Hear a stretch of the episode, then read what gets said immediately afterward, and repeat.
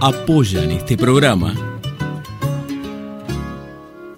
Siglo XXI Editores, Municipalidad de San Andrés de Giles, 80 Mundos, Frigorífico Costanzo, CG Comunicaciones, Gastaldi, Surtectura, Verónica Peloy, abogada, Más Limpio, Carolina Galesio, psicopedagoga, cancha de papi fútbol del Club Social y Deportivo, cosmetóloga Cristina Jainer.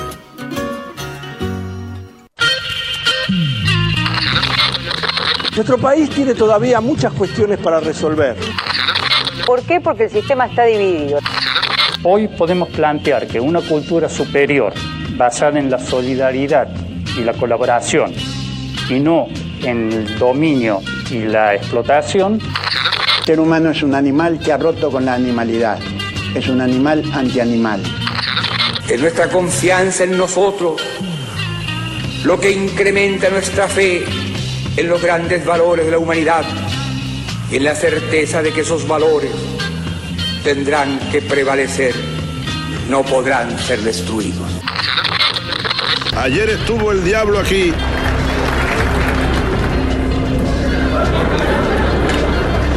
En este mismo lugar huele a azufre todavía. Dios ha muerto. A medida que me admiro más, encuentro que soy una real catástrofe. Yo diría que están muy gozoso que haya millonarios en un país como que haya mendigos. Además, los mendigos son la condición necesaria para los millonarios y viceversa, ¿no? En principio, lo importante que es para este tipo de temas que todos opinamos alegremente, tener opiniones un poco más fundamentadas. Ya nadie necesita un DJ. Ya con los programas que hay en la computadora y todo eso. Y una de las cosas que dijiste me parece muy acertada, aventurero, porque yo creo que esta vida es una saga, es una gran aventura y hace falta mucho valor para vivirla profundamente, o si no me quedo quieto en una esquina, me caso con la primera que conozco, me hago solamente de un club de fútbol, voto siempre a la derecha o a la izquierda y se acabó. ¡La puta! ¡Que vale la pena estar vivo! Bienvenidos a Estado Beta. ¡Seamos libres! ¡Que lo demás no importa nada!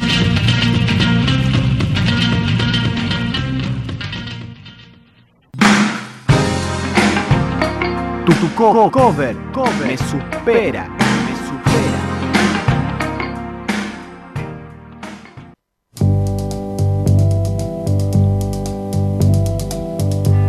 We're caught in a trap. I can't walk out because I love you too much, baby.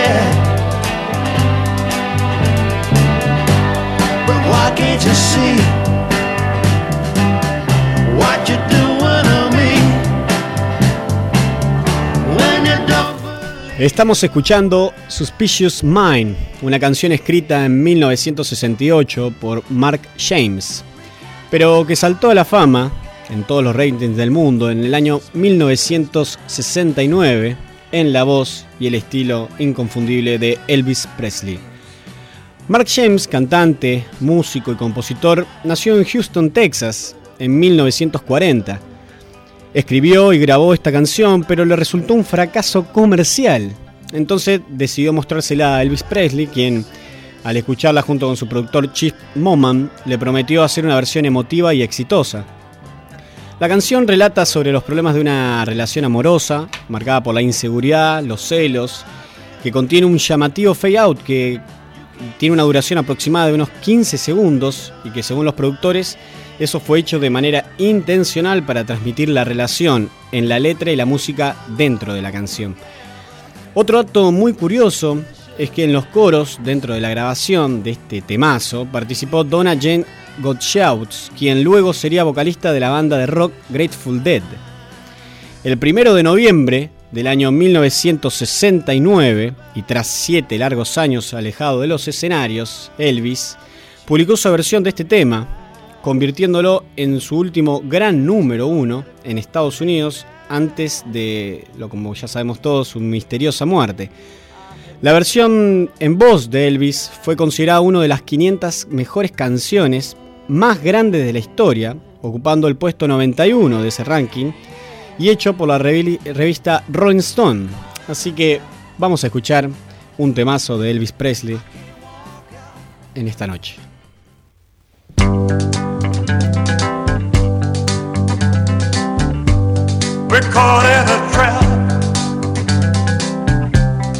can't walk out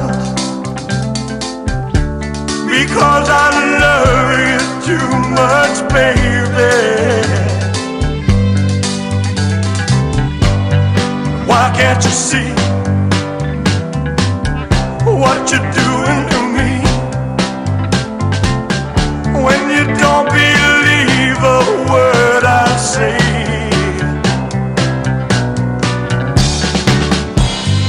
We can't go on together. We're suspicious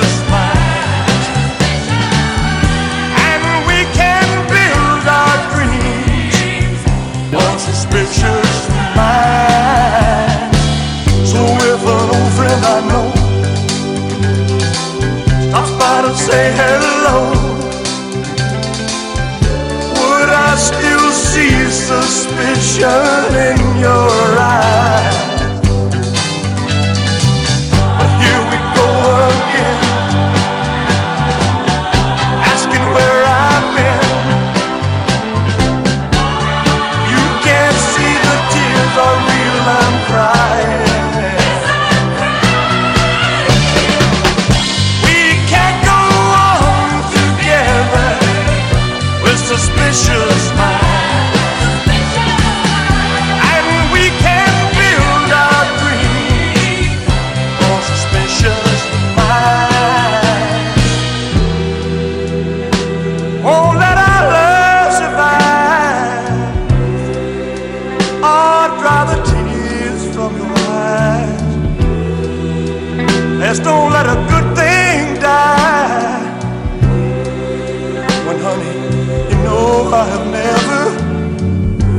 Yo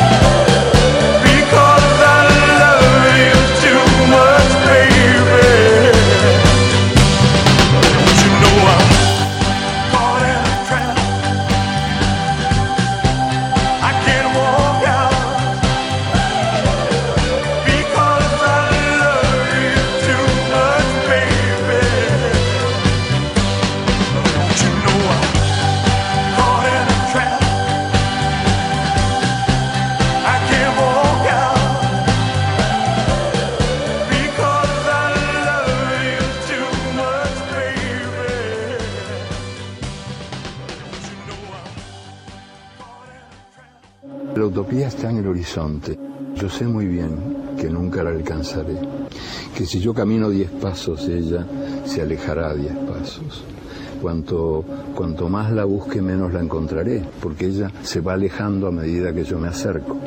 Y entonces, ¿para qué sirve la utopía? Pues la utopía sirve para eso, para caminar.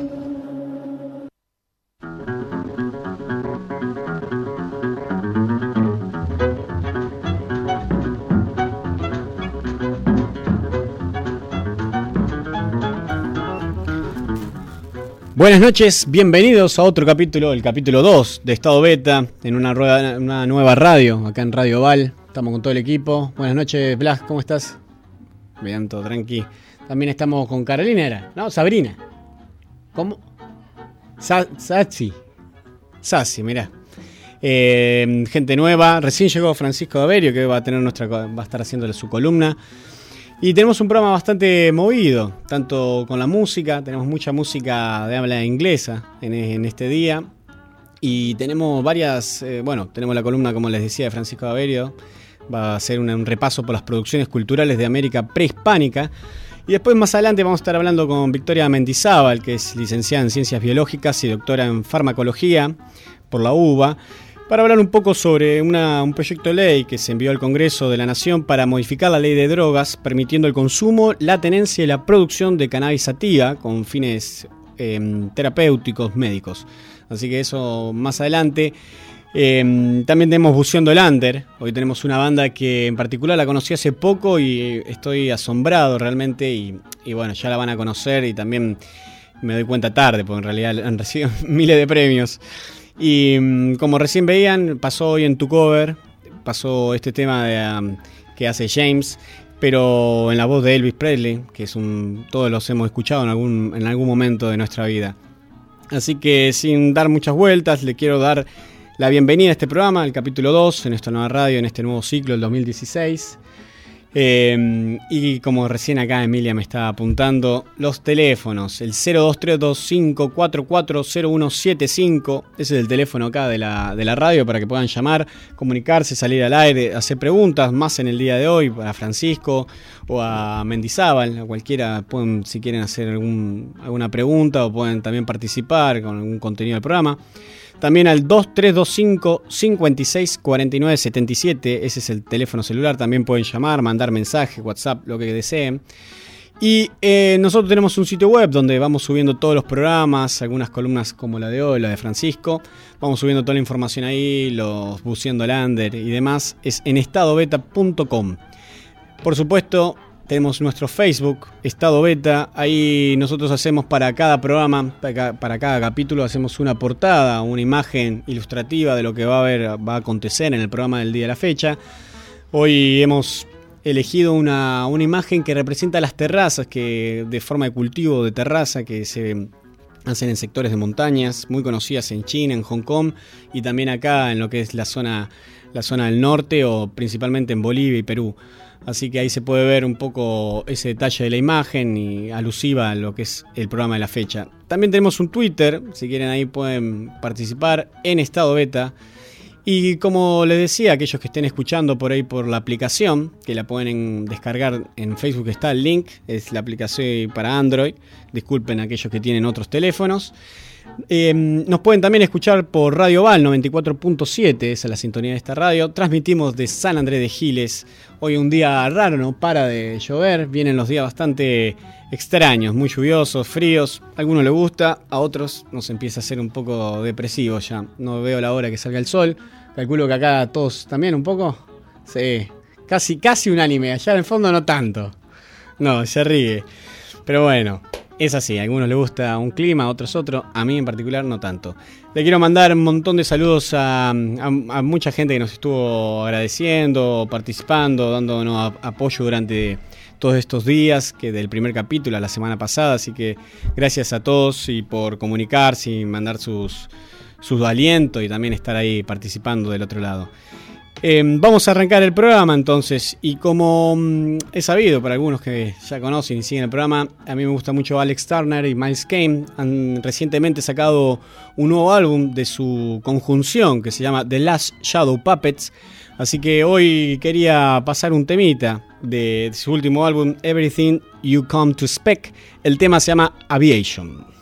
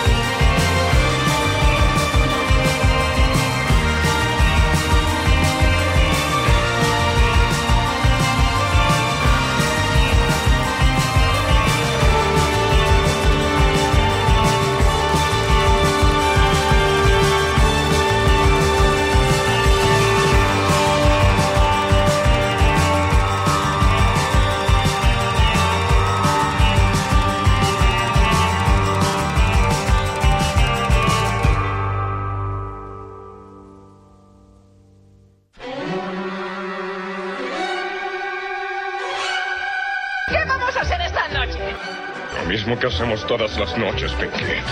Tratar de conquistar al mundo.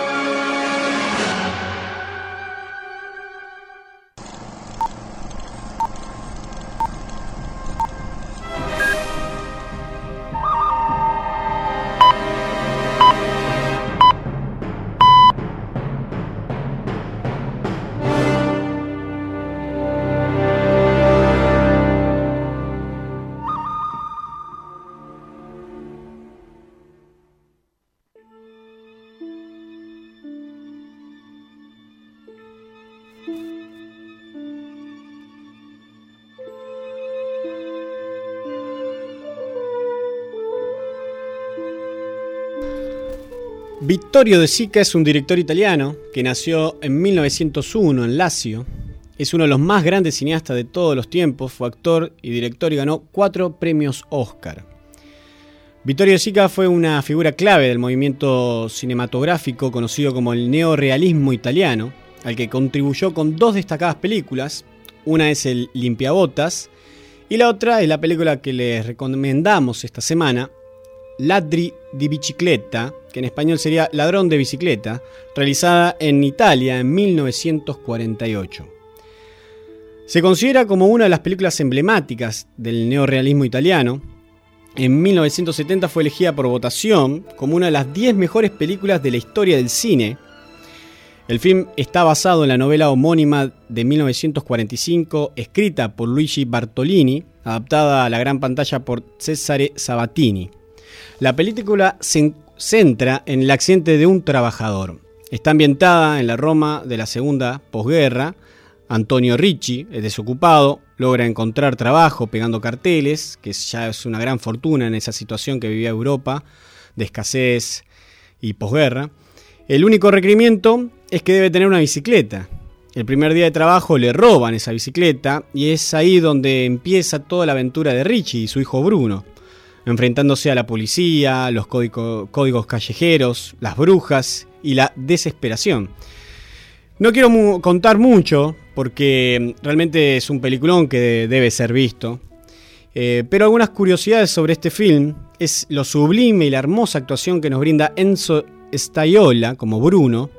Solo ya por eso debe ser vista esta película realmente. Otra de las características es la arquitectura y el contexto de posguerra. Realmente se logra ver eh, en profundidad. En la versión española de la película, eh, durante, que se estrenó durante el franquismo, se recortaron varias escenas, como la de, una escena de la iglesia y en la escena final, mientras el padre se sumerge en la multitud y su hijo le coge la mano, Bruno, se añadió una voz en off que como edulcoraba el final y le añadía una moralidad cristiana que decía así más o menos. El mañana parecía lleno de angustia ante este hombre, pero ya no estaba solo. La cálida manecita del pequeño Bruno entre las suyas, háblale de fe y esperanza, es un mundo mejor.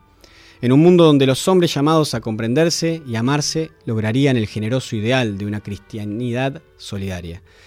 Eh, esto no estaba para nada en, la película, esto fue agregado como recién comentaba. Eh, otra de las características del neorealismo, y en este film claramente, es la desaparición de lo que se llama eh, la noción de actor eh, y la puesta en escena en sí. Los actores que intervienen en el film no son profesionales, aunque se tardó mucho y fue exhaustiva la búsqueda de los personajes, distintos personajes. algo gracioso fue lo de Bruno, el niño, que Zika, después de pasar por varios, de ir viendo varios niños, eligió a este, a Bruno, eh, a Enzo sería, por su forma de andar, por su forma de caminar. Es más, eh, la prueba de selección de los niños se reducía solamente de verlos caminar. Eh, fue algo llamativo de este movimiento dentro del cine. y otro rasgo significativo es que todas las tomas de cámara están en función de lo que se quiere transmitir, como por ejemplo la secuencia en la que hay un picado que se ve toda la calle mostrándonos la muchedumbre entre lo que se pierde el ladrón y la impotencia del trabajador busca tomas como muy amplias y, tratar de transmitir desde ahí algo más significativo. La revista británica Empire la nombró como cuarta dentro de las mejores películas del cine mundial en el 2012. Así que les vamos a compartir en nuestro Facebook, también después lo vamos a subir a nuestra página web, eh, el lugar donde pueden ver la peli, Cults Movie, siempre lo decimos, hay un lugar ahí, eh, es un sitio web donde pueden ver esta película y tantas otras grandes películas del cine. También estamos escuchando de fondo la banda de sonido, el tema principal de Alessandro Cicconini. Eh, también les vamos a compartir la portada de la película y una escena de la filmación que es emblemática, donde se lo ve a Bruno sentado en el cordón en un momento culminante de la película. Así que bueno, esto era la recomendación que le tenemos para esta semana. Vamos a dejarlos con un poquito de la, de la banda de sonido de esta película de Alessandro. Así las escuchan un poco y se las recomiendo nuevamente para que la vean. Es un peliculón.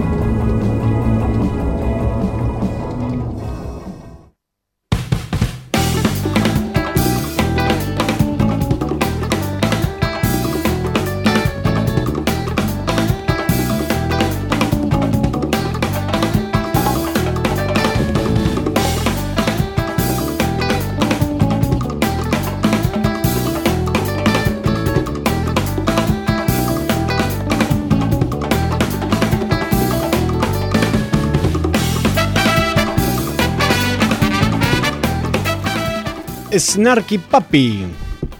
Eh, bueno, como les comentaba, esta banda que descubrí hace poquito me, deslumbró la calidad de sonido, la calidad de los músicos que, tocan ellos, la cantidad de músicos. Así que, qué mejor que prepararlo para este Buceando el Under. Y como les contaba, Snarky Puppy es una banda de fusión instrumental radicada en Nueva York, Brooklyn, liderada por el bajista, compositor y productor Michael Lee, creada en Denton, Texas, en el 2004. La banda cuenta con un colectivo de cerca de 40 músicos en sus grabaciones y giras, conocidos como The Fam. Los músicos tocan una variedad realmente increíble de instrumentos, incluyendo guitarras, pianos, teclados, instrumentos de madera, metal, percusión, cuerda. Muchos de los miembros que pasaron por la banda o que tocan fueron alguna vez estudiantes de la Universidad del Norte de Texas. Así que ahí estamos escuchando de fondo Jamboné. Y vamos a ya introducir este Buceando Lander con el Snarky Papi con el primer tema de su álbum We Like It's Here con el tema Lingus.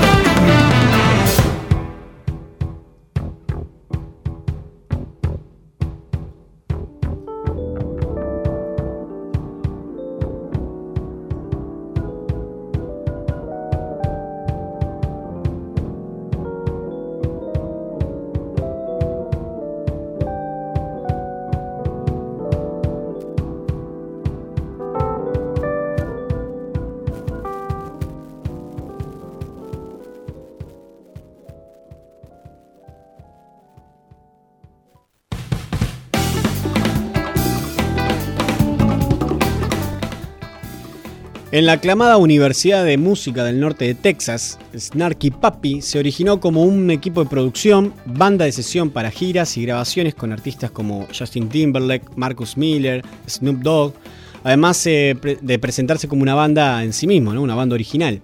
El 26 de enero del 2014, Snarky Puppy junto con Lala Hathaway ganó un premio Grammy en la categoría de Mejor Interpretación R&B por su interpretación en la canción Brenda Russell Something de Family Dinner, que es un álbum que ya les recomiendo para que lo escuchen. En el 2015 lanzaron Silva, una colaboración con la famosa orquesta holandesa Metropole. Debutó en varias listas de los Billboard, incluyendo en el número uno de la lista. Fue el álbum número uno de jazz eh, actual y número uno de jazz contemporáneo. El 15 de febrero del 2016 el álbum ganó, eh, ganó a la banda de su segundo Grammy, esta vez como mejor álbum instrumental contemporáneo.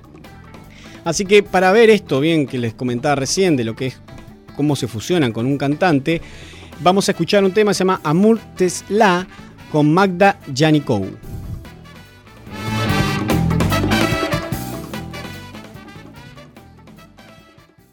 I guess we can sing the song now. I think I guess we can. Just just Billy at the top, right? Magda, just What? Bill, just Bill at the top. Just Bill at the top.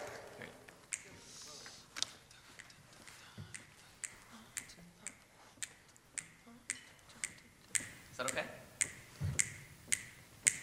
You're the boss.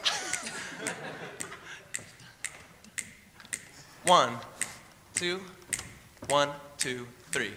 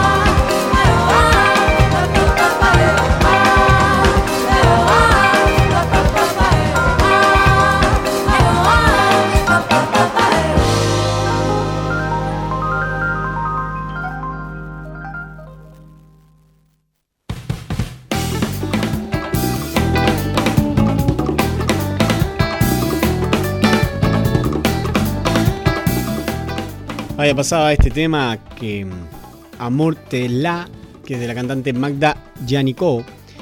Claramente hermoso, y más cuando se canta en francés y cómo se fusionan con la banda.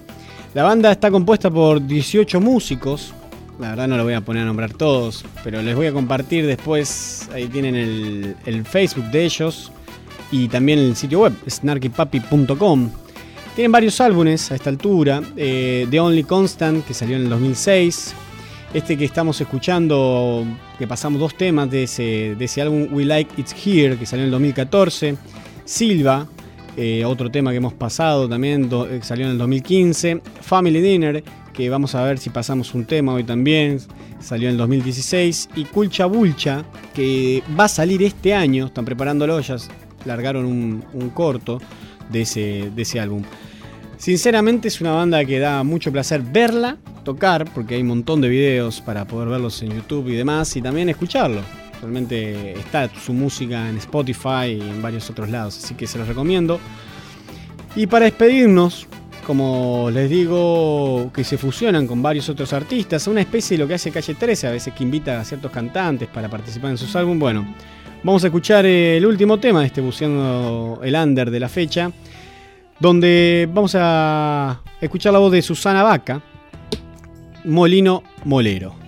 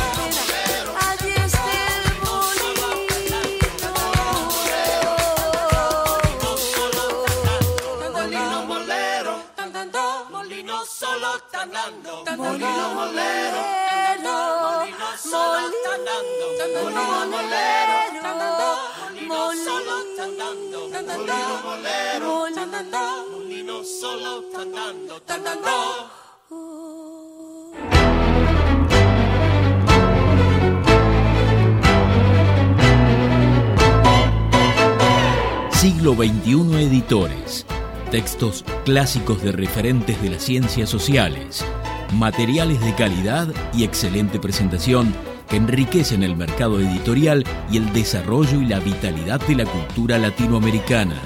Conoce el catálogo en siglo21editores.com.ar. Todos podemos transitar por los caminos del arte y la cultura la Dirección de Cultura y Turismo de la Municipalidad de San Andrés de Giles te invita a participar de talleres gratuitos en barrios y en localidades, muestras, certámenes literarios de cuento y poesía, salones de pintura, obras de teatro, conciertos, ferias y que visites el Museo de la Familia Gilense.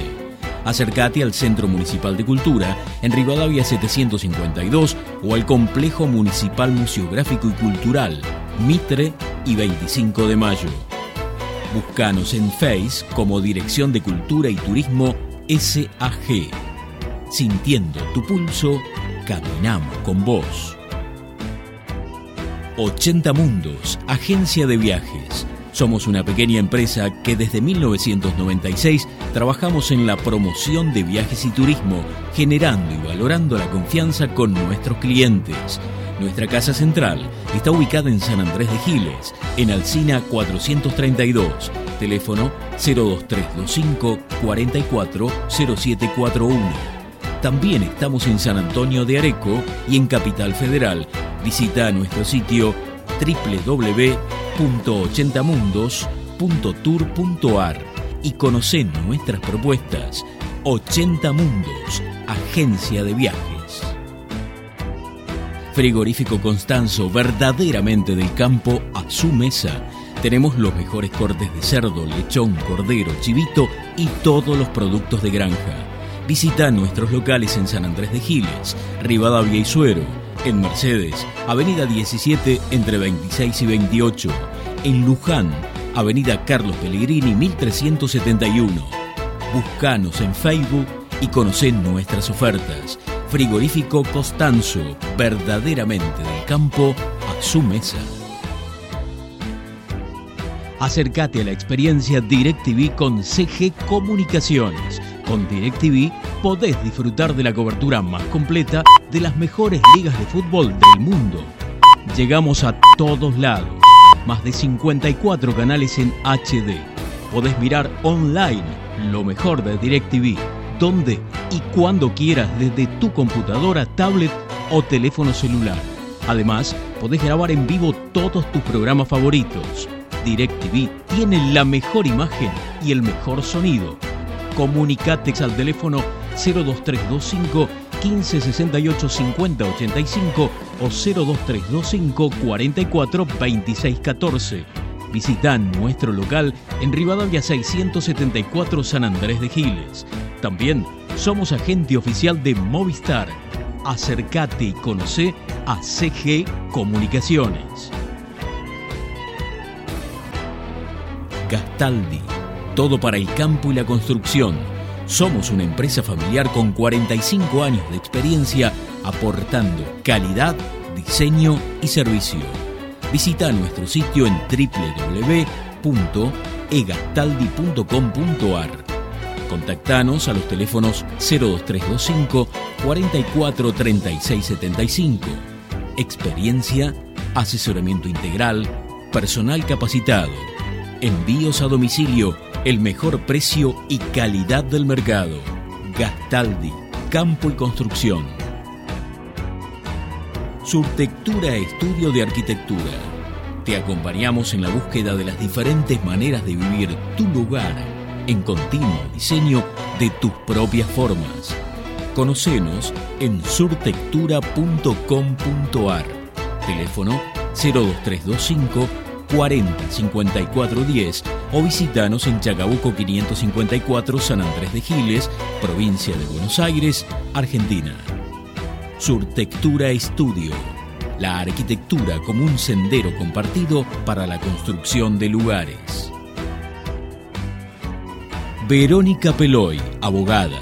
Civil, familia, sucesiones, daños, comercial, sociedades. Días y horarios de atención, lunes, miércoles y viernes, de 17.30 a 20 en Sarmiento 221. Teléfono 02325 1565 0240. Verónica Peloy, abogada. Más limpio. Te presentamos una nueva manera de cuidar la higiene de tu hogar protegiendo al medio ambiente. Más limpio.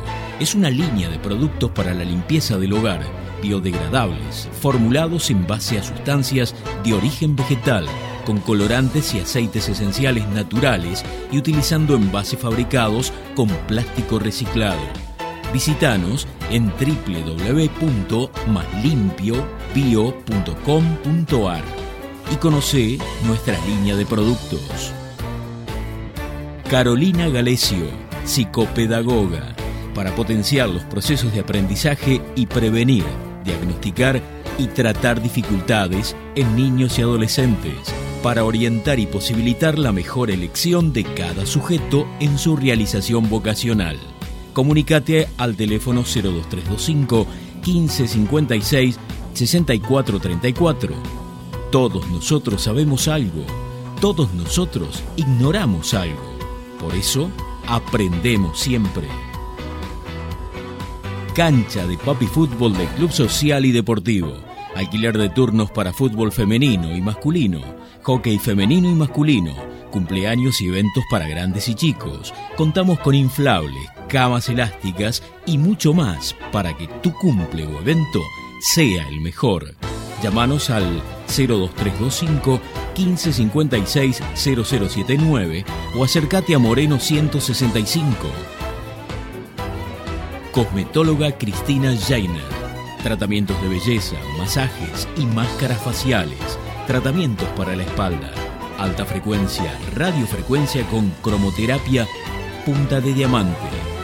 Turno al 02325 1545 9651.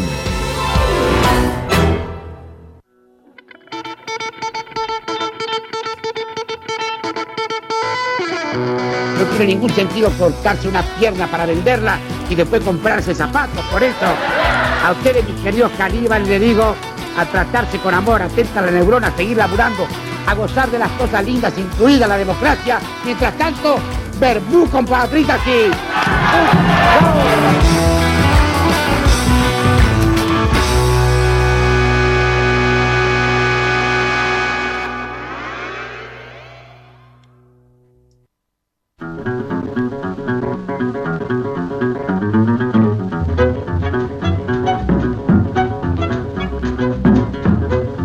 Continuamos con estado beta. Continuamos con estado beta eh, en este 12, que también acabamos de enterarnos que es el cumpleaños de Blas, acá de nuestro operador. Así que feliz cumpleaños. Un placer, y encima un placer tenerte también acá operando el programa. Veremos después qué hacemos. Por ahí podemos. ¿No? Alguien puede mandar algo también si quiere. ¿No? Y como les decía, hoy tenemos el primer columnista del año, eh, la primera participación del año en este Estado Beta 2016 y como siempre es un amigo de Estado Beta y también un amigo de la casa. Así que Francisco Averio, licenciado en Arte Visuales, bienvenido, buenas noches. Buenas noches Andrés, buenas noches Emilia, Blas, Sasi, ahí la gente detrás de la pecera. Detrás de la pecera. Bueno, muchas gracias por participarme nuevamente este año en este nuevo ciclo. La verdad que es un placer y un honor poder estar acá con ustedes. Sí, eh, para nosotros exactamente lo mismo y es como llevar a la radio aquellas discusiones y charlas que hacemos siempre, porque no entre nosotros siempre que podemos algo hablamos de arte, Exactamente. reflexionamos, eh, tratamos de, de, viste de, de comprender, entender o debatir a veces de un punto de vista como un juego. También. Tal cual. Solo intentamos darle un marco más serio Exacto. en este contexto, pero básicamente es eso. Y mm, vos me dijiste, sí, tengo pensado ya lo que voy a hacer, para, sos una persona muy organizada, Eh, tengo pensado ya lo que voy a hacer para las participaciones y habías elegido como una temática para ir trabajando durante el año. Sí, este año tenía ganas de abordar em, la construcción o con formación, ¿sí? muy humildemente, desde mi lugar, ¿sí? tratando de tomar algunos conceptos generales de lo que ha sido desde los inicios eh, de las primeras culturas de nuestro continente hasta la contemporaneidad, la conformación de un pensamiento latinoamericano, podríamos decir, porque cuando hablo de nuestro continente, eh, más bien me estoy refiriendo ¿sí? a la América Latina. latina, no a la América sajona. Eh, entonces, básicamente, mi intención era, en este primer encuentro, hablar un poco de, de las culturas originarias, ¿sí? de los primeros pobladores de estas zonas. Voy a hacer hincapié porque es en el tema en que por ahí más me he formado en la zona sur, lo que ha sido o se ha hegemonizado a través de la conquista incaica, ¿sí? Pero son, como decía, no, no- mi intención no es hacer un revisionismo histórico, eh, ni antropológico, ni arqueológico, sino más bien eh, dar a conocer desde mi perspectiva, em, que obviamente es mi perspectiva, pero sustentada en, En hechos en teorías ¿sí? de varios autores, incluso de profesores, em, sobre ¿sí? esto, la construcción de un pensamiento, que cuando hablamos de un pensamiento latinoamericano estamos hablando ya de un pensamiento, de una conformación contemporánea mestiza, ¿sí? Por eso hoy quería como hablar un poquito, ¿sí? Sobre estos primeros pobladores y contar o dar a conocer lo que fueron esas construcciones culturales. En el segundo capítulo ya me introduciré en lo que fue la etapa colonial, para llegar a las producciones más contemporáneas en el tercer capítulo, ¿sí? de ya lo que decimos hoy el pensamiento latinoamericano. Claro, cuando hablas de producciones culturales te referís también a aquello que nosotros hoy podemos llamar como arquitectura, podemos hablar de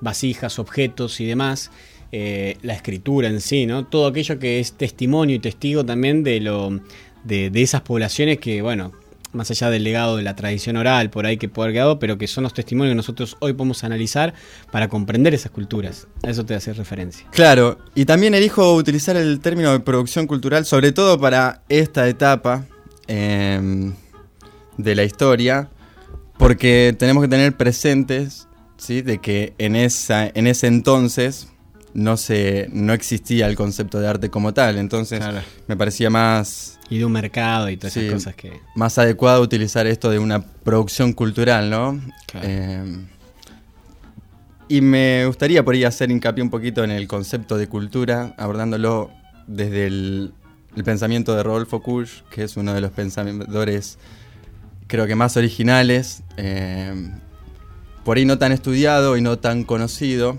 por diferentes situaciones ¿sí? de Claro. su vida pero creo que es uno de los más justamente legítimos a la hora de hablar de un pensamiento ¿sí? autóctono. Mm. Eh, y él habla de cultura, ¿sí? En tanto cultivo. Y dice que en tanto cultivo estamos hablando de, ¿no? Hay una pregunta que nos de- tendríamos que hacer que es un qué cultivar, ¿no? Claro. Eh, ¿Cuál sería la semilla? ¿Cuál sería el fruto de eso que nosotros queremos construir? Mm. Y él dice que cultura es un pensar situado. En tanto pensa- pensar situado, ¿sí? No podemos eh, hacer caso omiso de la tierra en la cual habitamos. ¿sí? La geografía, el La lugar que no es lo mismo un pueblo andino que uno la pampa y viceversa. Exacto. Eh, Bien. El contexto hace referencia. Por eso. Por eso él, él lo estudia más desde, ¿sí? desde la América mestiza, ¿sí? porque su intención era esa, ver qué sucedía en la América mestiza, ¿sí? la actual América, en esa conformación de pensamiento ¿sí? y ese choque de culturas. Pero bueno, para llegar a, a esos conceptos tuvo que también a su vez hacer un estudio de lo que sucedía antes de esta Claro. conquista, ¿no? Claro. Eh, Sí, un, un trabajo de historia, en cierta forma, de investigación histórica. Exacto, exacto. Sí, él hablaba de una antropología filosófica. Claro.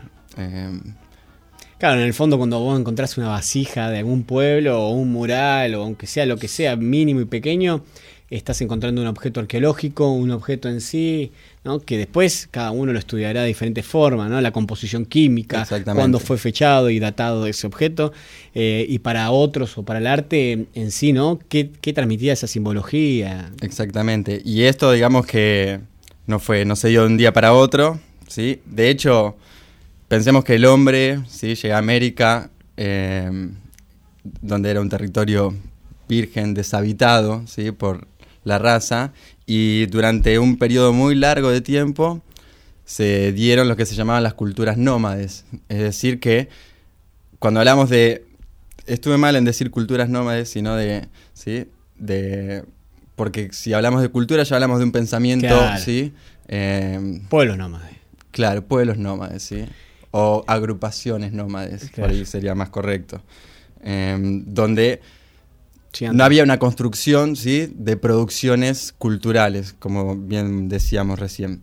Eh, es decir, que ellos transitaban, ¿sí? El territorio en busca de su sustento de vida, ya sea eh, la alimentación, ¿sí? A través de plantas, como la caza, ¿sí? Eran cazadores, recolectores, como se suele decir desde la antropología o arqueología.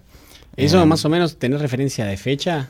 ¿De estamos hablando? Pues sabes que no me apunté los años ahora y es como, viste, un poco... Pero bueno, hay varias teorías de, Claro, por eso te de decía. cómo se habita América. Claro. ¿sí? Eh, unas dicen, y yo por ahí creo que es, o la que yo he tomado, de que llega el hombre a América, todos venimos desde el África, ¿no? Esa es una frase como que Sí. redundante. Eh, en el tercer periodo glaciar, ¿sí? Donde se crea en el estrecho de Bering una suerte de puente. Y cruzan por el norte de Alaska. Cruzan por el norte. Y hasta llegar al, a Sudamérica, ¿sí? es decir, a la Argentina hoy como tal, eh, es- fue un proceso extenso, casi de 20.000 años. Sí, eh, de hecho es interesantísimo ese punto. Eh, el otro día veía que han comprobado un asentamiento vikingo que es anterior a la llegada de Colón. Quiero decir, más allá que el, el ser humano ya habitaba estas tierras, pero Sí. digo, ya se está viendo de que no fue el primero Colón ni no están encontrando vestigios de, de otros contactos, ¿no? Y anda a saber, por ahí encontramos en algún momento que llegaron a América del Sur por otro lado, capaz.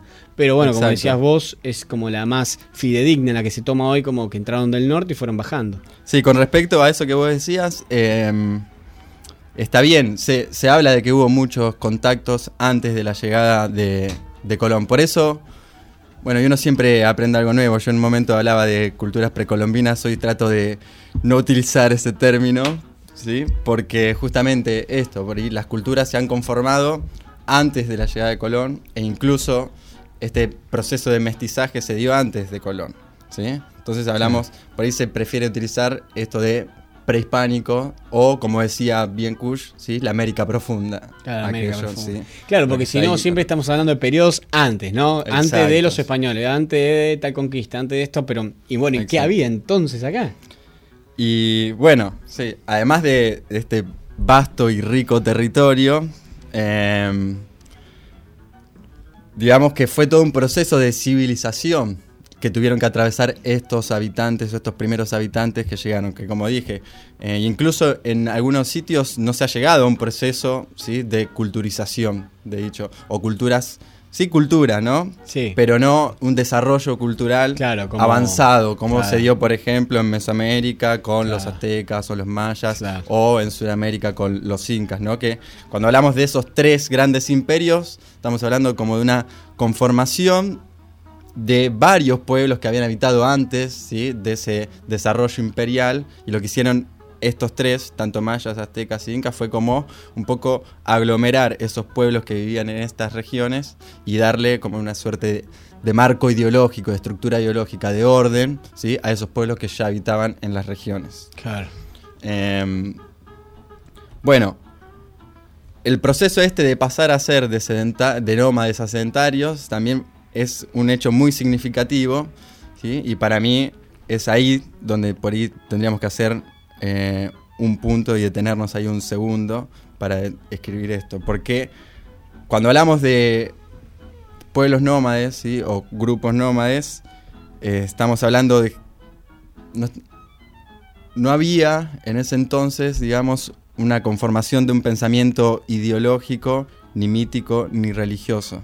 El hecho de asentarse en un lugar y descubrir que podían domesticar ciertos animales para su sustento, ¿sí? que podían manipular ciertas eh, vegetales ¿sí?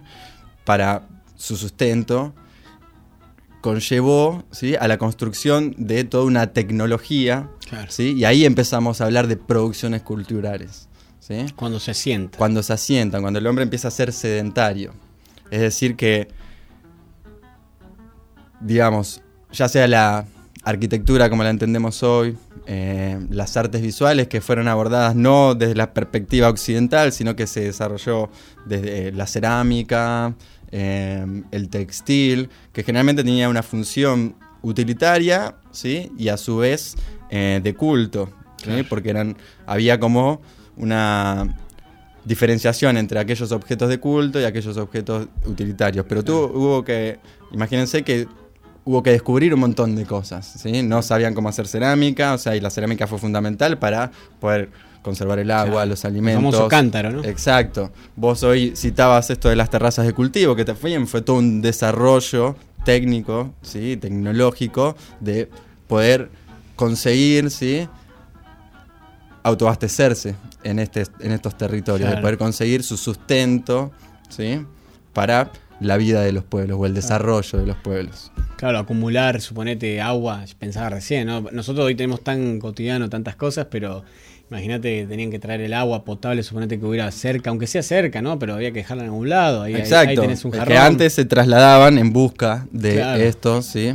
recursos. A la hora de asentarse, tienen que encontrar la forma de cómo ¿sí? tener en estas primeras poblaciones todos esos recursos a mano para este desarrollo cultural. Claro, pensaba también lo que fueron las paredes de todos estos edificios, el testimonio ¿no? que ellos fueron grabando ahí de, de su cosmovisión, que es hoy los vestigios que quedan hoy son esos en cierta forma, ¿no? La- el- vemos las pirámides, si querés, en otros lados, pero vemos acá las, eh, lo que son las pirámides aztecas o, o demás, y, y- cómo ahí se relata un montón de, de aventuras de ellos, ¿no? Todas sus deidades.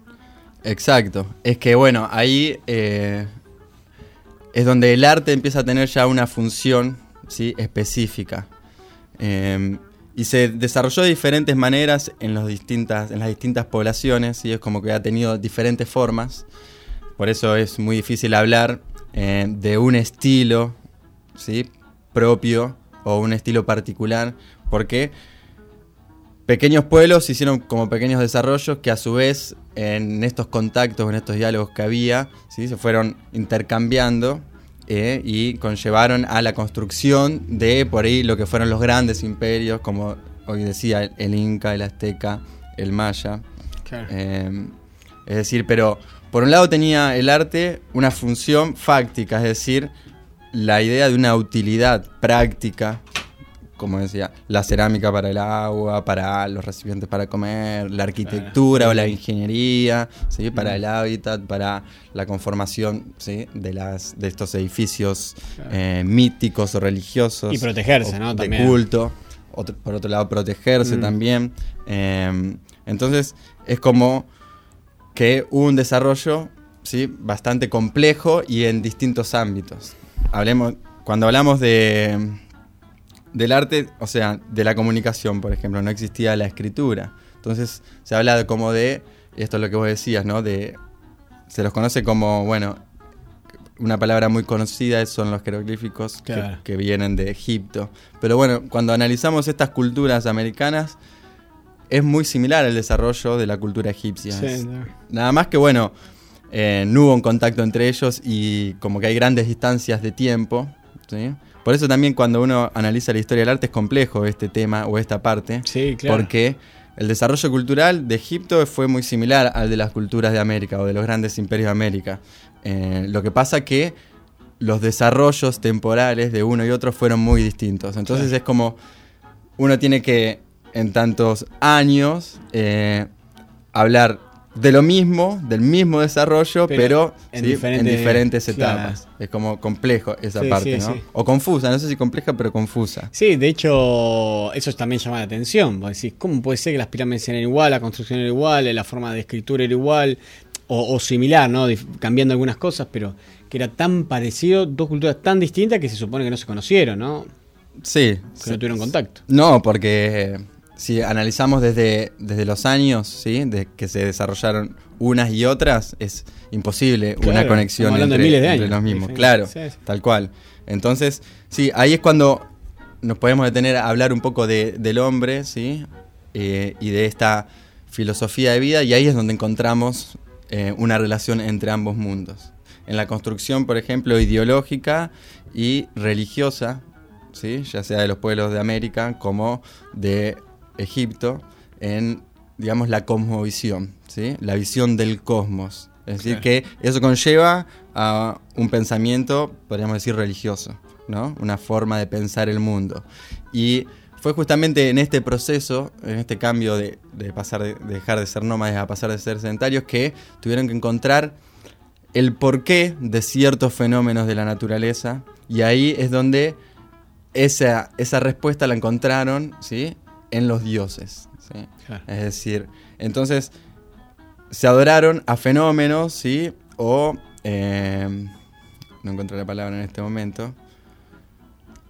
Sí, pero como deidades. Fenó- sí, fenómenos de la naturaleza, porque todas las deidades están relacionadas, son muy vinculadas a la naturaleza. Claro. Eh, ya sea el sol, la luna, eh, las tormentas, porque en el caso de los incas, el rayo. Claro, no tanto a mitos que después iban a aparecer, pero en el caso comparando por ahí con la cultura griega y otras también, la sumeria, ¿no? Y mismo, Sí. no, eh, o la egipcia, ¿no? no era tanto mitos en sí, sino eran ya, como decías vos, astros o determinadas, eh, la naturaleza. En Sí, forma. pero si pensamos también en los griegos, pensemos, no sé, Zeus, o sea, cualquiera de estos dioses míticos que también acá existían, porque el sol para los incas tenía un nombre, para los mayas tenía otro. Eh, también, es, el mito es como, digamos, un relato, ¿sí? Es como la respuesta Aquello digamos, claro. poética Sí. ¿sí? a estos fenómenos que por ahí excedían el conocimiento científico de esa época. Entonces, a través de un cuento, un relato chamánico, ¿sí? se encontraba la respuesta a eso. Entonces, esto es lo que quería decir, de cómo eh, se tuvieron que inventar historias para encontrar las respuestas a estos por qué y lo- los por qué estos, esto lo que, o sea, había un diálogo y una comunión con la naturaleza y lo que acontecía y lo que a ellos más les interesaba era justamente esta conexión con la naturaleza. Claro. Entonces fue crear historias, ¿sí? Para encontrar las respuestas a estos fenómenos que ellos tenían que resolver. Entonces, bueno, eh, se habla mucho en la cultura andina de la Pachamama, ¿no? Que era madre protectora y a su vez, ¿sí? Su sustento de vida. Y la Pachamama, ¿sí?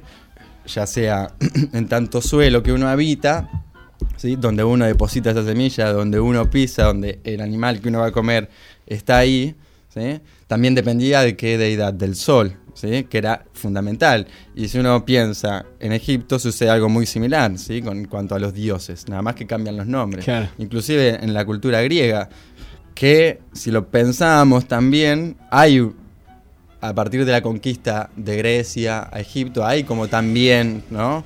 Eh, haciendo un gran salto, ¿no? Obviamente, eh, una conexión, como una evolución de una a otra. Claro.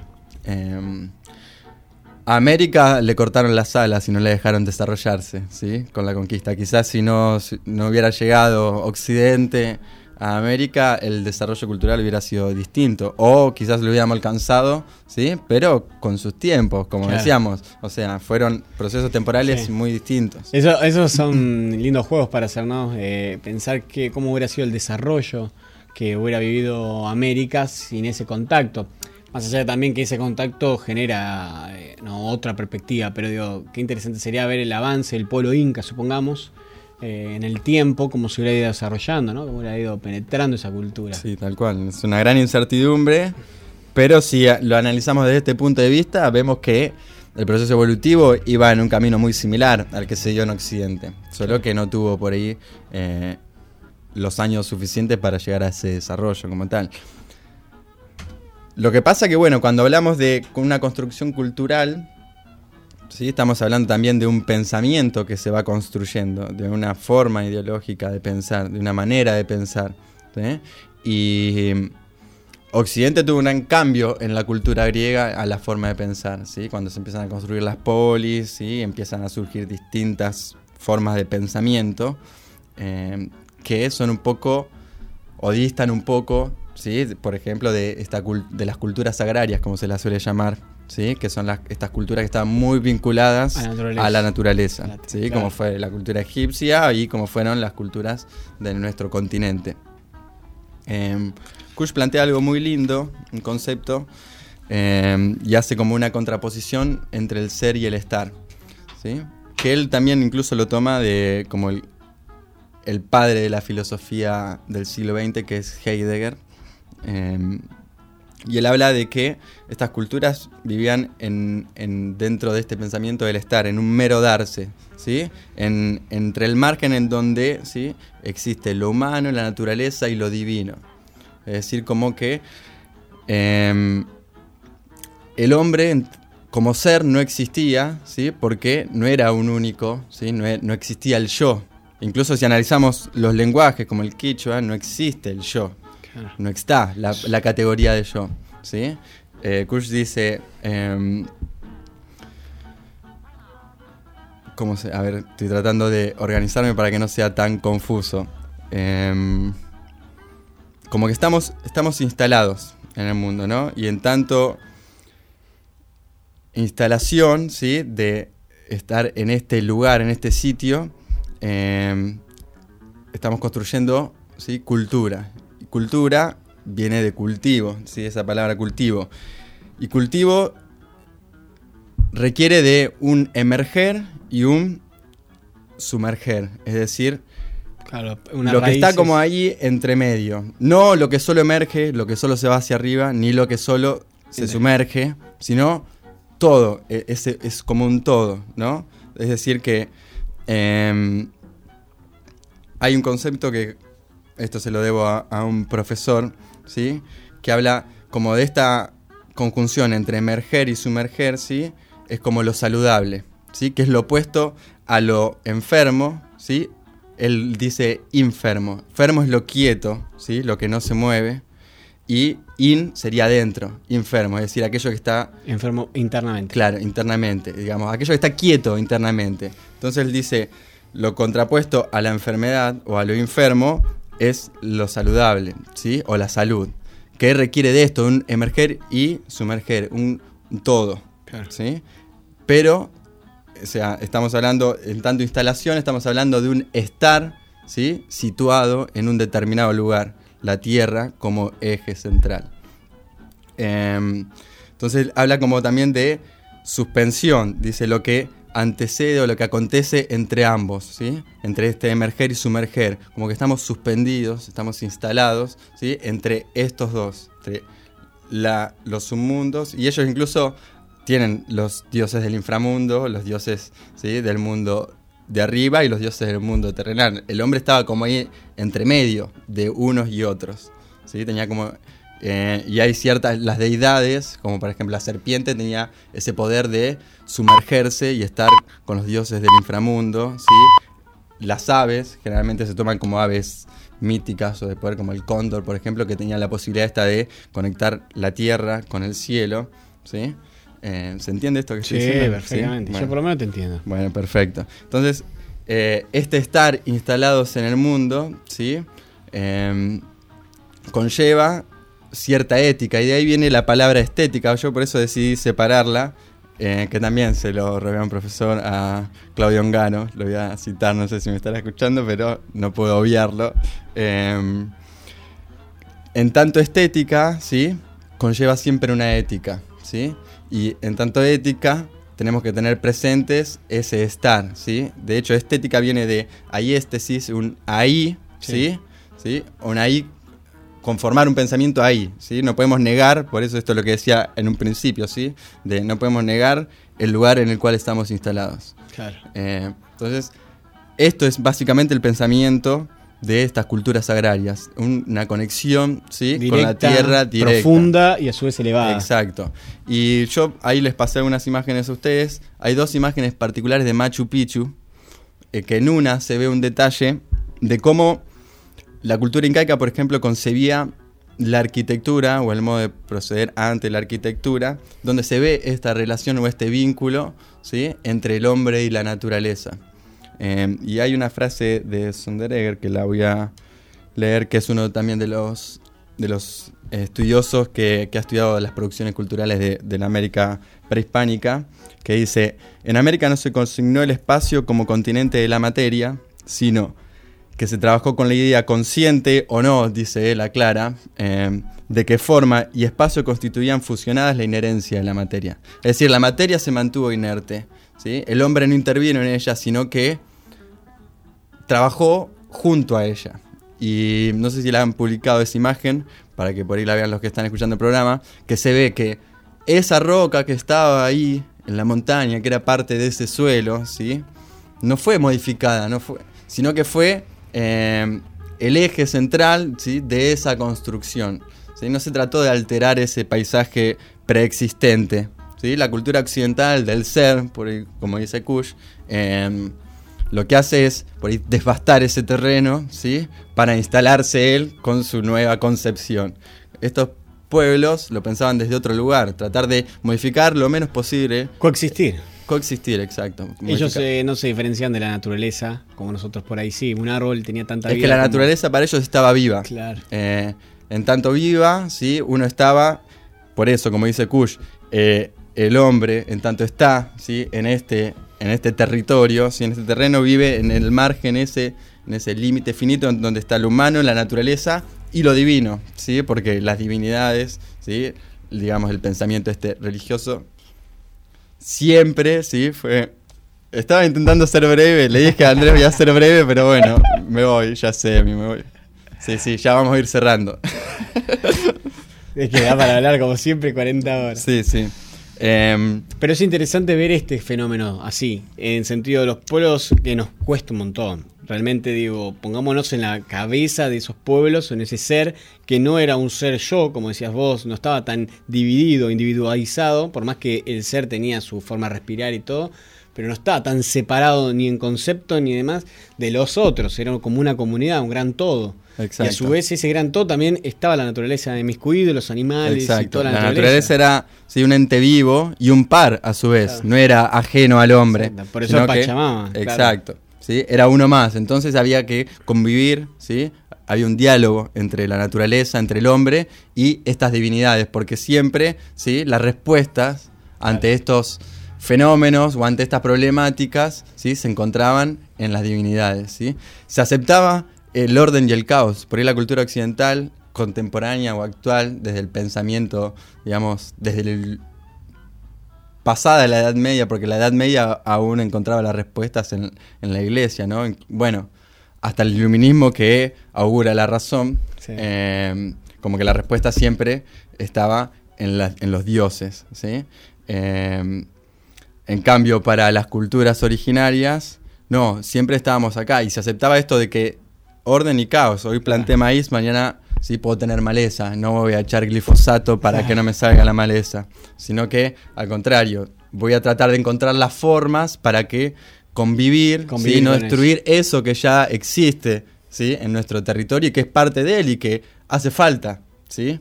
para el sustento de la vida. Porque por algo está, ¿sí? porque está.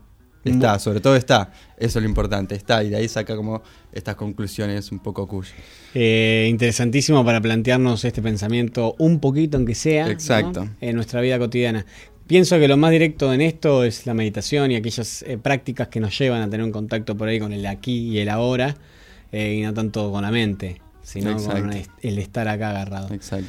Bueno, para cerrar quisiera sí, una frase que por por, ahí favor. cierra estos conceptos para que no quede tan confuso. Kush dice, el estar sería la esencia, el ser la circunstancia.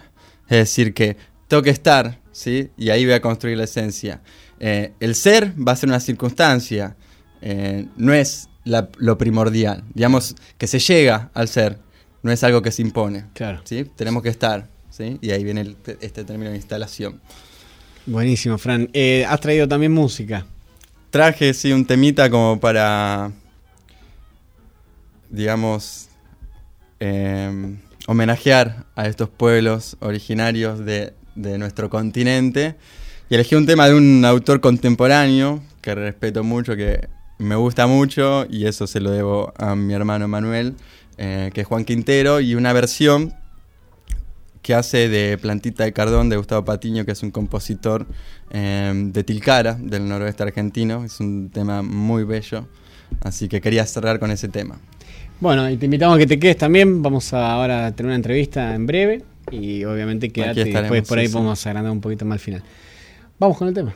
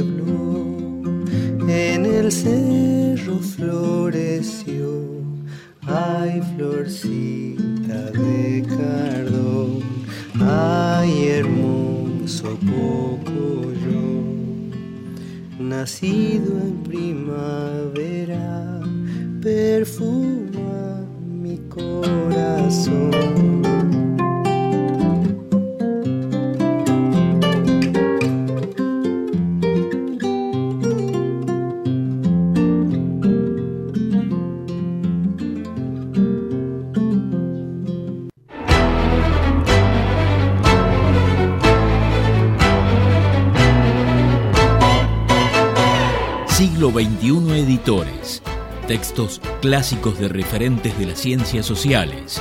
Materiales de calidad y excelente presentación que enriquecen el mercado editorial y el desarrollo y la vitalidad de la cultura latinoamericana. Conoce el catálogo en siglo21editores.com.ar. Todos podemos transitar por los caminos del arte y la cultura. La Dirección de Cultura y Turismo de la Municipalidad de San Andrés de Giles te invita a participar de talleres gratuitos en barrios y en localidades, muestras, certámenes literarios de cuento y poesía, salones de pintura, obras de teatro, conciertos, ferias y que visites el Museo de la Familia Gilense. Acércate al Centro Municipal de Cultura en Rivadavia 752 o al Complejo Municipal Museográfico y Cultural, Mitre y 25 de Mayo. Búscanos en Face como Dirección de Cultura y Turismo SAG. Sintiendo tu pulso, caminamos con vos. 80 Mundos, agencia de viajes. Somos una pequeña empresa que desde 1996 trabajamos en la promoción de viajes y turismo, generando y valorando la confianza con nuestros clientes. Nuestra casa central está ubicada en San Andrés de Giles, en Alcina 432, teléfono 02325 440741. También estamos en San Antonio de Areco y en Capital Federal. Visita nuestro sitio www.80mundos.tour.ar y conoce nuestras propuestas. 80 Mundos, agencia de viajes.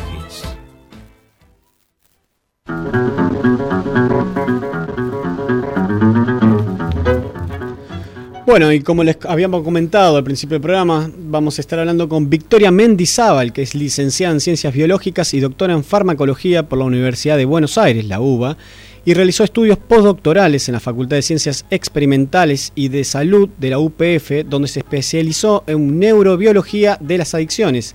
Bienvenida Victoria, buenas noches. ¿Qué tal? Buenas noches. Así suena como muy rimbombante todo. Sí, totalmente. Pero sí, es así, es así. Bueno, te gracias por la comunicación, el horario también, eh, sé que estás ocupada y bueno, te agradecemos para poder hablar de este tema que en particular a nosotros nos interesa tanto y creo que a la sociedad en sí, que es eh, todo lo que tiene que ver con el cannabis sativa, la marihuana, ¿no?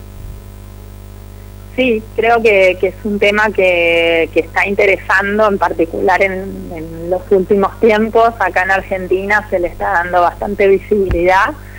Eh, y bueno, eso en lo personal me alegra porque, porque bueno, la investigación acerca de los usos medicinales de la marihuana tiene bastante tiempo ya. Sí, eh, ahí se envió un proyecto de ley al Congreso de la Nación para modificar la ley de drogas, permitiendo el consumo, la tenencia y la producción de cannabis sativa para uso medicinal, ¿puede ser?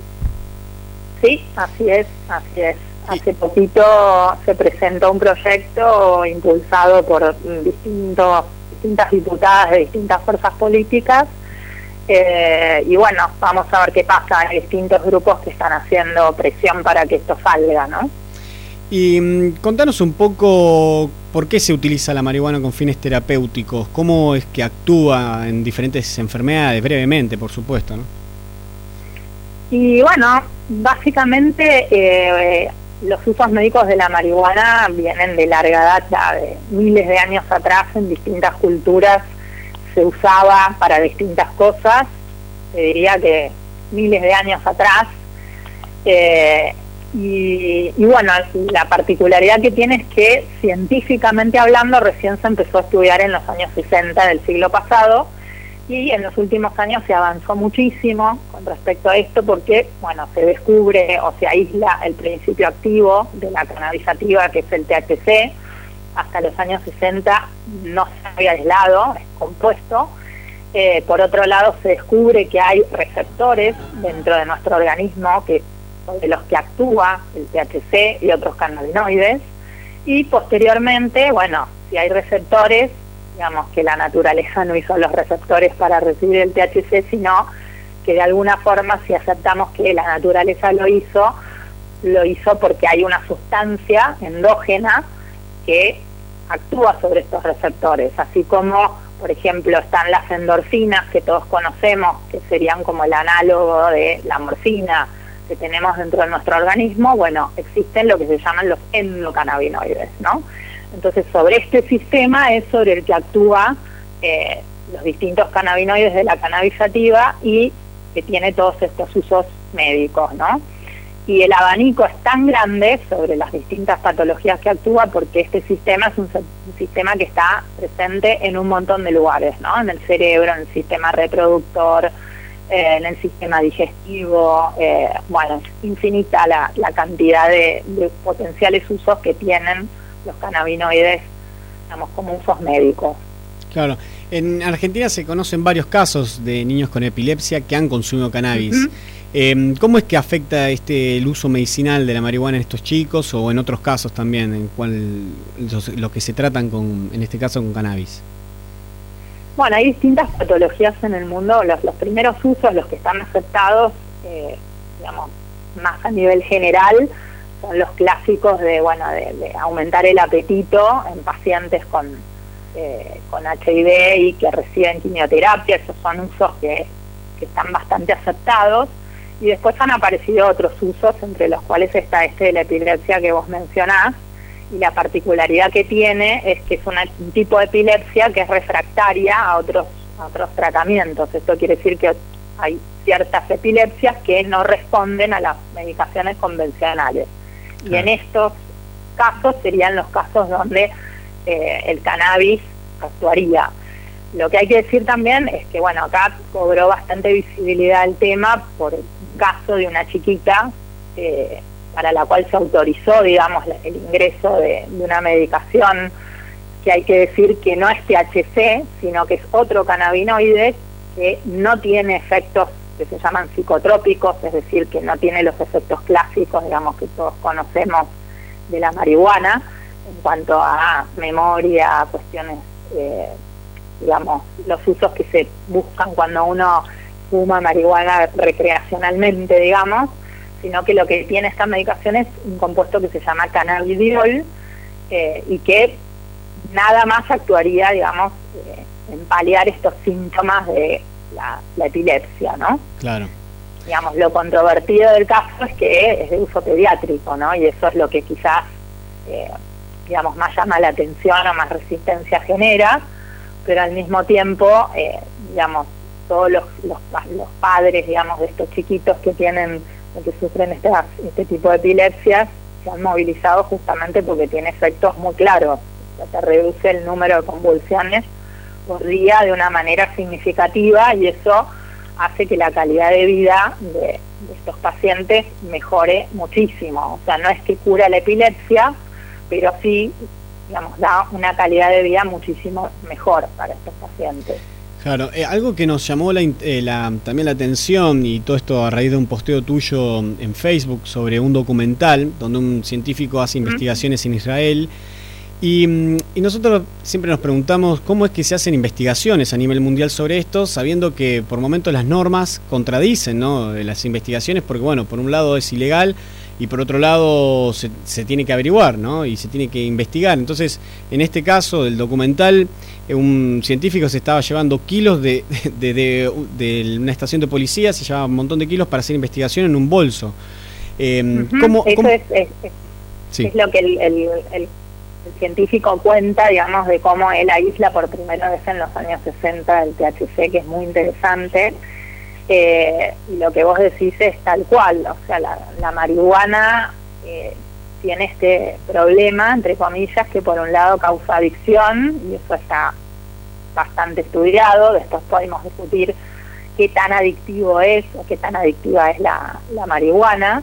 Hay que decir que científicamente hablando es muchísimo más adictivo el alcohol o la nicotina, drogas que son legales, frente a la marihuana, o sea, esto experimentalmente, y bueno, es, es algo que está acertado y la comunidad científica en este sentido está, eh, digamos, movilizándose como para que cambie el estatus legal de la marihuana, para que justamente para usarlo con fines médicos uno no tenga que estar lidiando con narcotraficantes para conseguir eh, la marihuana o estar infringiendo la ley. O sea, este es el gran debate con respecto a la marihuana, ¿no?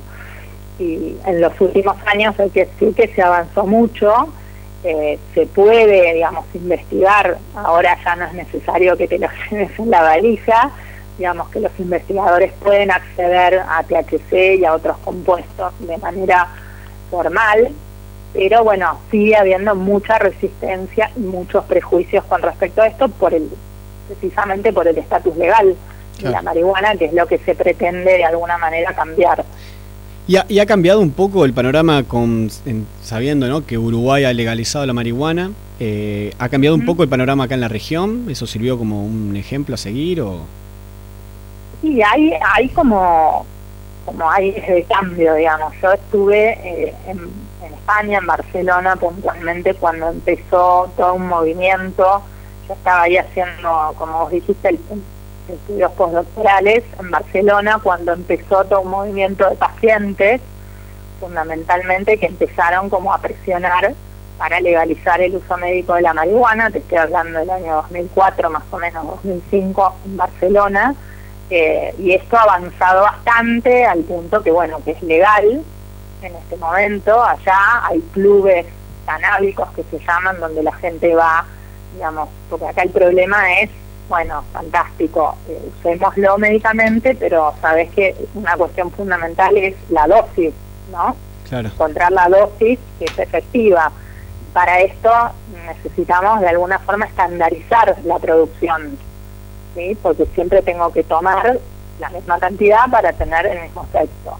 Entonces el gran punto acá es, punto uno, que se, digamos, que legalmente se acepte que puede tener usos médicos que se despenalice ese uso, por un lado, pero por otro lado, después de que eventualmente se apruebe esto, van a venir un montón de situaciones para poder llegar a, digamos, a esto, a la producción eh, estandarizada de, de la marihuana medicinal, ¿no? Además que hay distintas formas de, de- no es solamente fumada que se puede consumir, está el aceite eh, que se extrae, digamos, las, las sustancias, los principios activos, eh, pero también tenés que estandarizar eso, ¿no? De qué manera se extrae siempre la misma cantidad. Claro, de sobre eso, te, te, disculpa que te, te interrumpa, sobre eso te quería preguntar también, en un momento, ¿no? Pensándolo ya que esto se aprueba, idealmente, ¿cómo, cómo sería la aplicación y dónde se obtendría para fines terapéuticos, ¿no? Bueno, esa es una gran pregunta. O sea, habría que hacer un trabajo con cultivadores, eh, ver de regular esa actividad de alguna forma, que no es nada sencillo, porque en España, por ejemplo, que hace 10 años que esto está pasando, hay problemas eh, en cuanto a esto. O sea, hay clubes canábicos que se llaman que funcionan y otros que no. O sea, habría que ver cuál es la mejor manera de producir. En este sentido, hay una experiencia muy interesante que es la, que está ocurriendo en un pueblo de la provincia de Buenos Aires, General La Madrid, que justamente lo que está impulsando es la producción local este, de marihuana o de cannabisativa para un uso concreto que se esté la epilepsia y que está impulsado por investigadores. O sea, la particularidad que tiene este caso, que es muy interesante, es que de alguna forma se unió la comunidad científica, la comunidad médica, el Estado municipal en este caso y la comunidad para lograr, digamos, llevar adelante esto, porque como bien sabemos, que haya una ley no garantiza nada, después tenés que ver cómo se implementa. Así que me parece que, que muchos de los pasos que hay que dar tienen que ver con la difusión, que vendría a ser lo que estamos haciendo ahora, empezar a, contar a la gente, a toda la gente, cómo es esto de la marihuana medicinal y, digamos, que los distintos factores implicados se, se unan para poder lograr esto, ¿no? O sea, también es necesario que la comunidad médica empiece a aceptar estos usos, ¿no? Porque sabemos que hay muchos médicos que los pacientes tienen que usar marihuana casi escondidas porque, digamos, porque sus médicos de cabecera no, no lo permitirían, ¿no? Claro. Y eh, sobre eso también te quería preguntar, porque bueno, es, un- es un tema difícil, imaginémonos que bueno, en ámbitos académicos ya debe ser difícil por ahí charlar estos temas, y ni hablar también en ámbitos más políticos, pero por ahí eh, en el cotidiano, también en la sociedad, cuando uno plantea estos temas de bueno, eh, la marihuana tiene como otras plantas, ¿no? En el caso de la hoja de la coca y demás, tienen como una perspectiva bastante negativa o se le, se le ha de- demonizado un poco. En ese, en ese aspecto me gustaría saber tu, opinión de cómo se trabaja comunicando para, para poder acercar un, poco de luz y también eh, presentar la perspectiva también sobre lo que hacen estas plantas y la función que cómo benefician al ser humano. Yo creo que acá es fundamental distinguir, eh, digamos, el debate no es cannabis sí, cannabis no. Parece que eso es clave. O sea, me parece que acá lo que hay que hacer es basarse en la evidencia, de lo que se sabe, digo, evidencia científica, eh, digamos que hay evidencia científica que apoya todos estos usos y que después, digamos, esos usos que uno va descubriendo en el laboratorio, después se lleven a cabo ensayos clínicos, que sería, bueno, a ver, sobre cada posible utilidad terapéutica, bueno, estudiemos cómo implementarla, cómo hacerlo, que es lo que va a, llevar adelante, digamos, esta gente que te cuento de, de General La Madrid. Ellos quieren hacer un ensayo clínico para el caso de la epilepsia, o sea, los ensayos clínicos tienen que tener usos muy claros, ¿no? O sea, no se trata de decir, bueno, usémoslo de cualquier manera, sino ver la manera en que es la mejor manera de usar, ¿no? El cannabis. Y desde el punto de vista de la comunicación me parece que eso es lo que hay que transmitir, sea, que hay un potencial terapéutico muy importante en un montón, o hablamos hoy de la epilepsia, pero hay un montón de otras patologías, por ejemplo, el tratamiento del dolor eh, es algo muy importante, se está viendo que tiene mucha relevancia, por ejemplo, en el caso de fibr- fibromialgia, eh, que sabemos que es una patología muy difícil de, de encontrar la manera de combatir el dolor que se asocia a la fibromialgia. Y me parece que, bueno, yo desde el punto de vista de, de una bióloga eh, científica, lo que tengo para decir es basémonos en la evidencia y no en los prejuicios, ¿no? Claro. Eso sería lo que lo que tendría, digamos, me parece que ese es el mensaje a transmitir. Eh, Hasta ahora nos guiamos mucho por el prejuicio, me parece. Claro, en ese sentido lo podemos ver históricamente, la ciencia mm, en muchas cuestiones estuvo un paso adelante de lo que el pensamiento cultural eh, contemporáneo permite, ¿no? Se me ocurren millones de cosas como cuando la Tierra giraba alrededor del Sol y, y tantas otras. En este cuestión, en este cuestión, en, en esta cuestión también sucede lo mismo un poco, como eh, como hablamos recién, eh, falta por ahí un diálogo más sensato en las partes, en diferentes partes de la sociedad con respecto a la marihuana y su uso. Absolutamente. Me parece que, que es muy importante eso y me parece que es importante también el papel que juegan los medios de comunicación en este tema, porque, porque es la manera de hacer llegar a la sociedad esta inquietud. Eh, seguramente alguien que escuche esta entrevista conoce a alguien que quizás piensa que puede llegar a tener no sé, una respuesta en la en el cannabis medicinal y me parece que a partir de ahí es digamos, juntarse entre las personas que creen esto para digamos, para ir modificando esa, ese rezago cultural del que vos hablabas recién. Claro. Me parece que esa- ese es el camino. Sí, sí. eh, y bueno, esto también te lo preguntaba porque sé que colaborás, trabajás en Bioforum, que es una plataforma que lo que permite no es como una discusión entre las biociencias y, y la participación pública, ¿no? en otros sectores sociales, para charlar un poco tanto del, del parte de la ciencia, poder inmiscuirse más en problemáticas sociales y viceversa, ¿no?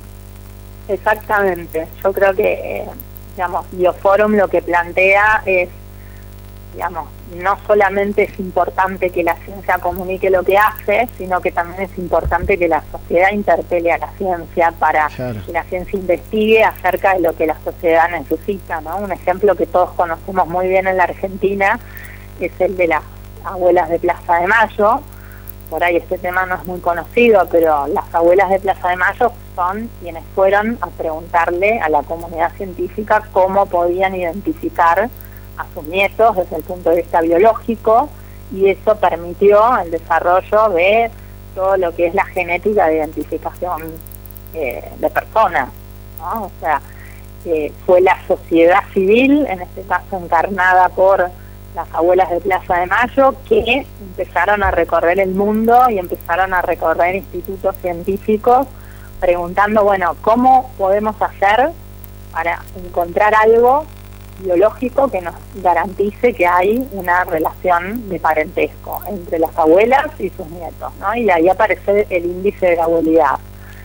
Y me parece que, digamos, ese es el camino, ¿no? Ese diálogo entre la sociedad y la ciencia. Acá es lo mismo, ¿no? Acá, digamos, los pacientes tienen que reclamarle a la ciencia eh, cuáles son las mejores maneras de administrar, en este caso el cannabis medicinal, para avanzar eh, en esto con respecto a distintas patologías, ¿no? Me parece que es, Mm. es como un ida y vuelta. ¿Dónde podemos obtener más información? ¿Qué, qué nos podrías recomendar para in- investigar un poquito más sobre este asunto del cannabis sativa como uso terapéutico, medicinal? Y por otro lado esto de también, ¿no? De la, de la sociedad civil participando y también acercándose a la comunidad científica. Te diría que en cuanto al cannabis medicinal, eh, cualquiera que tenga dudas con respecto a esto, que seguramente van a aparecer, puede buscar información en, en la página cannabismedicinalargentina.com.ar, que es CAMEDA, es una asociación eh, digamos, de pacientes y familiares de pacientes que justamente lo que hacen es que también están relacionados con la gente que está eh, tratando de llevar esto al Congreso, o sea, es como una red donde la gente que tiene dudas concretas sobre posibles usos terapéuticos de la marihuana podría consultar. Esto a nivel de Argentina y después otra página muy recomendable es la de la Sociedad Española de Investigación sobre Cannabinoides, la SEIC, que también tiene un montón de información con respecto a los usos médicos porque es una red, es una sociedad científica, pero tiene un área dedicada a la divulgación de, la, de todos estos temas y me parece que es un- una buena fuente y además en, en español como para poder profundizar. Bueno. Eh, y bueno, y con respecto a la, la sociedad, es como que cada tema eh, tiene sus redes, ¿no? En este caso puntual te diría que esos dos son los más recomendables como para empezar. Buenísimo. Bueno, eh, te agradecemos mucho, Victoria. Eh, ha sido un placer. eh, gracias por el horario también. Es bastante tarde, pero bueno, es un tema más que apasionante. Y bueno, nosotros los venimos hablando hace rato, no solo de esto, sino también con Esdenka Silva, que es un eh, quien lleva el de adelante el Museo de la Coca en Bolivia. Hemos hablado sobre la hoja de coca, sobre este, Ujú. ¿no? estas plantas sagradas para varios pueblos y que son también medicina natural. Así que queríamos justamente hablar para poder profundizar un poco. Vamos a compartir en nuestro Facebook el documental de este del científico sobre esto que hoy citábamos mientras charlábamos. Ujú, Es buenísimo, muy recomendable. Bueno, te agradecemos mucho, ha sido un placer poder hablar con vos. Gracias. No, gracias a ustedes. Hasta cualquier momento. Hasta luego. Bueno, muchas gracias. Ahí pasa Victoria Mendizábal, que es licenciada en Ciencias Biológicas y doctora en Farmacología por la Universidad de la UBA.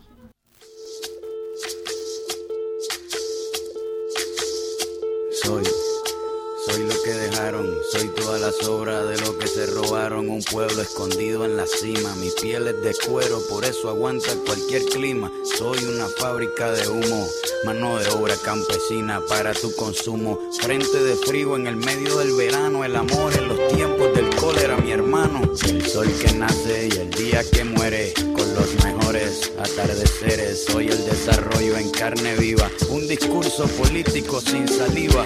Las caras más bonitas que he conocido, soy la fotografía de un desaparecido, la sangre dentro de tus venas. Soy un pedazo de tierra que vale la pena una canasta con frijoles. Soy Maradona contra Inglaterra, anotándote dos goles. Soy lo que sostiene mi bandera, la espina dorsal del planeta en mi cordillera. Soy lo que me enseñó mi padre, el que no quiere a su patria, no quiere a su madre. Soy América Latina, un pueblo sin pierna pero que camina. Oye, Tú no puedes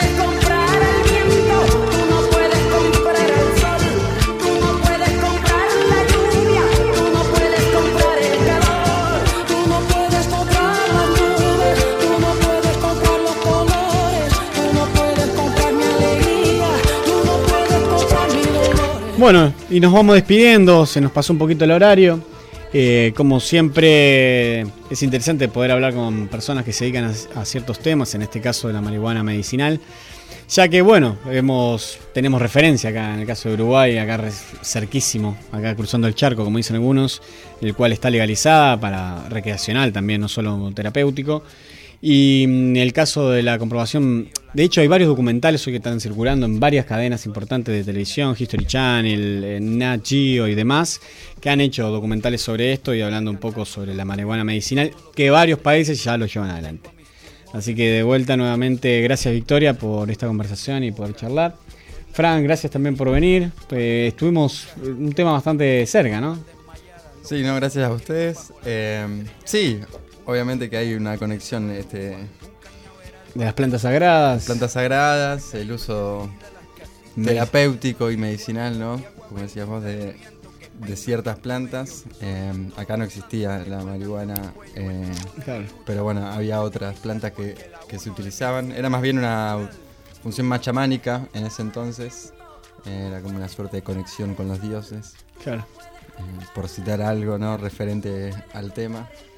Sí, ni hablar de por ahí de plantas como la ayahuasca o Claro. el San Pedro y tantas Como otras. en el famoso libro, ¿no? De Castaneda. De Castaneda. Las plantas de poder. Planta de poder.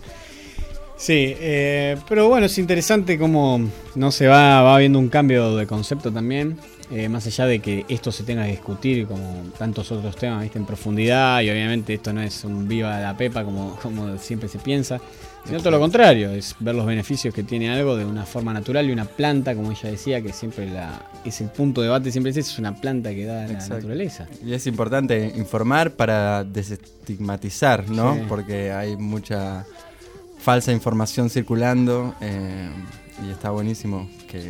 que alguien que está vinculado al tema, que se ha formado y que ha estudiado sobre eso pueda brindarnos a todos eh, más información Sí, sobre eso. y, repetimos que hay un proyecto de ley en el Congreso que entró hace unos días eh, para modificar la ley de drogas, permitiendo el consumo, tenencia y producción de cannabis sativa eh, en, con fines ¿no? terapéuticos. Así que es interesante ese tema. Eh, los que quieran, nosotros en Facebook hemos compartido más información, también lo mismo de Fran, va a estar subido todo el informe eh, en nuestro sitio, en estadobeta.com. Ahí pueden revivir no solo en audio, sino también leer. Que bueno, obviamente la- el texto tiene otro formato, hay imágenes y demás que pueden enriquecer el material que Fran nos trae. Más, más ordenado como siempre, ¿no? Porque por ahí a veces yo siento que es un poco confuso a las apuradas, pero sí, obviamente tenemos la posibilidad de, de brindarles también ese soporte. Totalmente. Eh, para nosotros es un placer. Feliz cumpleaños nuevamente, Blas, porque todavía son las 11, así que es tu cumpleaños. Ahora vamos a ir a comer unas pizzas, a brindar un poco. ¿Milanesa? Ah, vos te gusta la milanesa, mirá que bien. Bueno, hoy puedo compartir con vos una milanesa, capaz. Emi, como siempre, Emilia Terren en lo que es la producción, comunicación. Este programa lleva, como saben, mucha producción. Eh, Blas Morales en eh, todo lo que fue la manipulación de esta máquina, ¿no? que ahí tirando sus sonidos para acá, para allá vamos cambiando a veces en el aire, así que Blas, un abrazo y bueno, nuevamente feliz cumpleaños. Fran Daverio, columnista, vamos a reencontrarnos más adelante, así que gracias por estar. Y bueno, Sasi, como... ¿No, no querés, te, no querés tu apellido? Sí. ¿Está? Bueno, vamos a jugar con eso un rato. Así que gracias a todos por estar del otro lado. Les recomendamos la aplicación de estado beta para poder escucharnos también, para poder tener todos los contenidos. Y sin más, eh, nos vamos hasta el próximo martes con más estado beta.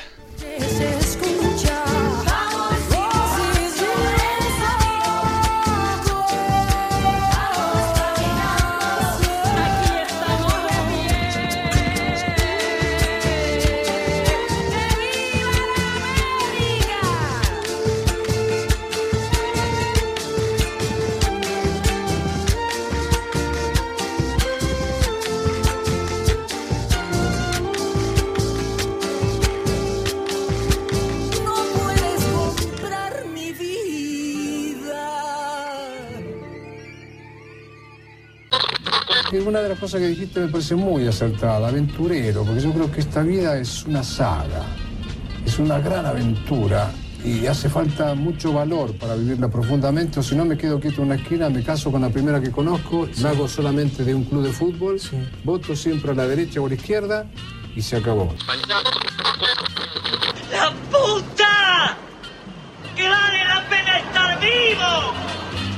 Hasta el próximo lunes con más Estado Beta. ¡Seamos libres!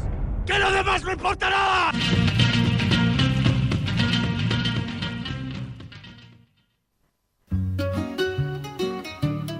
Este programa fue posible gracias a